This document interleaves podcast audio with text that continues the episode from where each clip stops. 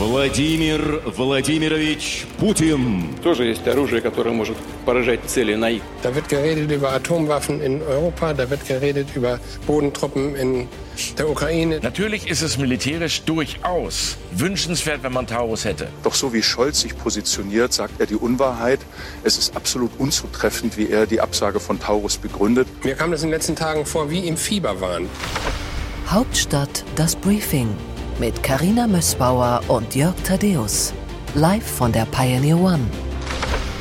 Heute ist Freitag, der 1. März und hier ist Hauptstadt das Briefing.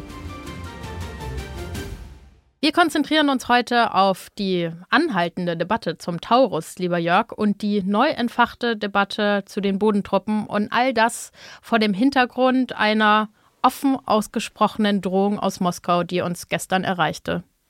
In seiner Rede zur Lage der Nation hat der russische Präsident Wladimir Putin unter anderem gesagt, der Westen habe vergessen, was Krieg bedeutet. Die Leute im Westen denken, das ist ein Zeichentrickfilm. Die russischen Truppen hätten eine kolossale Kampferfahrung gesammelt. Und wunderbar harmlos ist im Vergleich zu den Drohungen des russischen Präsidenten, damit die ganze Welt auszulöschen, natürlich das Gespräch mit Professor Andreas Röder. Er war Chef der CDU-Grundwertekommission, war also ganz entscheidend beteiligt an der Neuformulierung des CDU-Grundsatzprogramms, was im Mai beschlossen werden soll. Da haben in dieser Woche die Regionalkonferenzen begonnen, wo die einzelnen CDU-Mitglieder gehalten sind, sich zu beteiligen. Und deswegen habe ich mit Professor Andreas Röder gesprochen und du wirst hoffentlich dazuhören, was er zu konservativ, zu rechts sein und die Unterschiede zwischen rechts und rechtsextrem gesagt hat.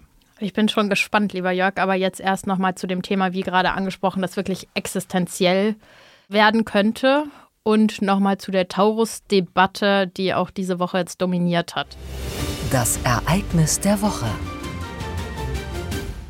Vielleicht nochmal kurz vorab, was ist der Taurus eigentlich?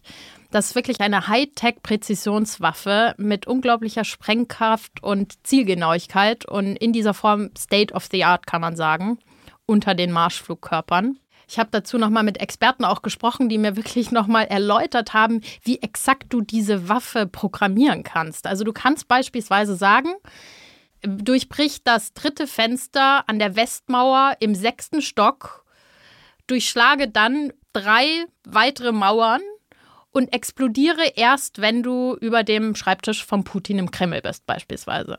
Also das macht diese Waffe unglaublich effektiv, aber natürlich gleichzeitig auch hochgefährlich. Jetzt kann man aber sagen, wir wollen ja, dass die Ukraine gewinnt. Darauf hat sich jetzt die Koalition auch nochmal in einem Antrag verständigt. Also sollten wir der Ukraine nicht auch alles an die Hand geben, was sie dazu befähigt, diesen Sieg auch herbeizuführen. Ja, sagen weite Teile der Ampelkoalition und die Union. Nein, findet offenbar Kanzler Olaf Scholz. Ich finde diese gesamte Art und Weise und das, was dahinter schon aufscheint, äh, regelrecht ekelerregend. Der Bundesregierung liegt seit dem Mai des vergangenen Jahres ein Ersuchen der Ukraine vor, Taurus zu liefern. Dann hat er im Spätsommer noch in einem Interview gesagt, äh, da hat er wieder so getan, als sei er niemand, der sich durch das Geschwätz so aller Orten da verunsichern lässt. So als gäbe es dieses Ersuchen gar nicht. Er hat so getan, als würden das Leute aufbringen. Das hat die ukrainische Regierung aufgebracht. Und er fährt jetzt die Nummer, die er schon die ganze Zeit macht. Das machen übrigens andere Leute auch. Die äh, tun so, als seien diejenigen, die warnen, wie Anton Hofreiter, natürlich die viel zitierte äh, Maria-Agnes Strack-Zimmermann. Da kann man aber auch international weiter weitergehen. Ganz viele Leute warnen und der Bundeskanzler lässt es wieder so aussehen, als sei er natürlich der klügste Olaf aller Zeiten und alle anderen checken es nicht richtig. Und das Kalkül, was da dahinter steckt, das können wir aber später noch besprechen, könnte sein, auch das halten Kolleginnen und Kollegen für möglich. Es könnte sein, dass sich die SPD erneut als in ganz, ganz großen Anführungsstrichen Friedenspartei inszenieren will. Was du jetzt gerade angesprochen hast, ist ja dieses Spielen mit dem Gedanken, dass Deutschland in irgendeiner Weise hineingezogen werden könnte in den Konflikt und damit Kriegspartei würde. darüber würde ich auch gern gleich nochmal mit dir sprechen, aber ich würde es gern nochmal ein bisschen ordnen und sagen, er hat ja jetzt in seiner Erklärung am Montag Argumente angeführt, die auch zu diesem Zeitpunkt schon als widerlegt galten und die auch unmittelbar danach direkt in der Luft zerrissen wurden, kann man sagen, von Politikern aus den eigenen Reihen, aus den Ampelfraktionen. Dann kam Widerspruch auch aus anderen europäischen Ländern, beispielsweise von der britischen Regierung, die ihm unmittelbar widersprochen hat, weil er ja eben auch äh, argumentierte, wir können das nicht so machen wie die Franzosen und die Briten. Und auf Twitter wurde er mehrmals korrigiert.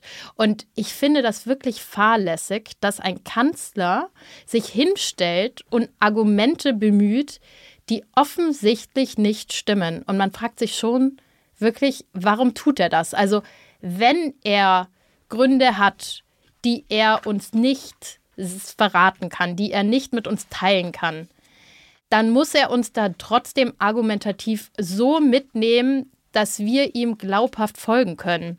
All diese Argumente sind einfach nicht schlüssig. Und ich finde, in einer so wichtigen Frage muss ein Kanzler anders kommunizieren wo du an etwas erinnerst, was dieser Bundeskanzler eben einfach nicht besonders gut kann. Übrigens, wenn du sagst, er habe Informationen, die er nicht weitergeben könnte. Da müssten wir dann sagen, wenn das wirklich so wäre, lieber Herr Scholz, das geht so nicht.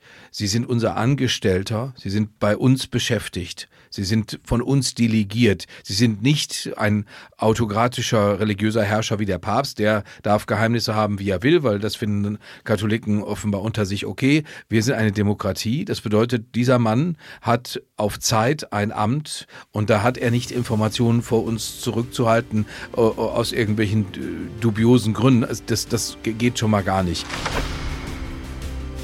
An dieser Stelle blenden wir uns aus. Wenn Sie die ganze Folge von Hauptstadt das Briefing hören möchten, dann werden Sie doch gerne Pionier. Den Link finden Sie in den Show Notes dieses Podcasts.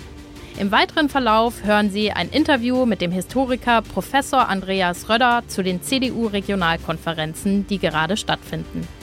Außerdem der Zwischenruf von Hans-Ulrich Jörges kreist um das Thema Remigration. Und zum Schluss stellen wir in Frage, ob die Festnahme der RAF-Terroristin Daniela Klette so ein großer Fahndungserfolg ist. Ich freue mich, wenn Sie unseren werbefreien Journalismus unterstützen. Besuchen Sie uns auf thepioneer.de.